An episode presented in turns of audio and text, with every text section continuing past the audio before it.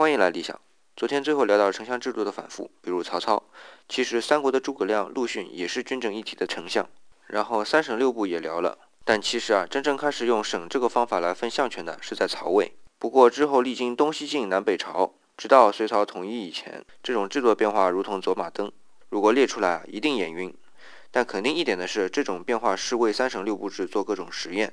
到朱温灭唐，三省六部制也算走到了尽头。五胡十六国又开始各种乱、各种实验。这次似乎比南北朝更悲催，因为统一了中原的宋和周边的辽、金、西夏也在尝试各种的制度来分权。特别是宋朝用低品官员以虚职来代替丞相的工作，这样一来，不但相权分散了，而且宰相们也没有了地位，皇帝就可以招之即来，挥之即去。这种变化其实仔细比对，只是官品的变化，却有实质的权力变化。看来，在讲究品阶的体制里，官大一品的威力不止对下，对上也有分量的。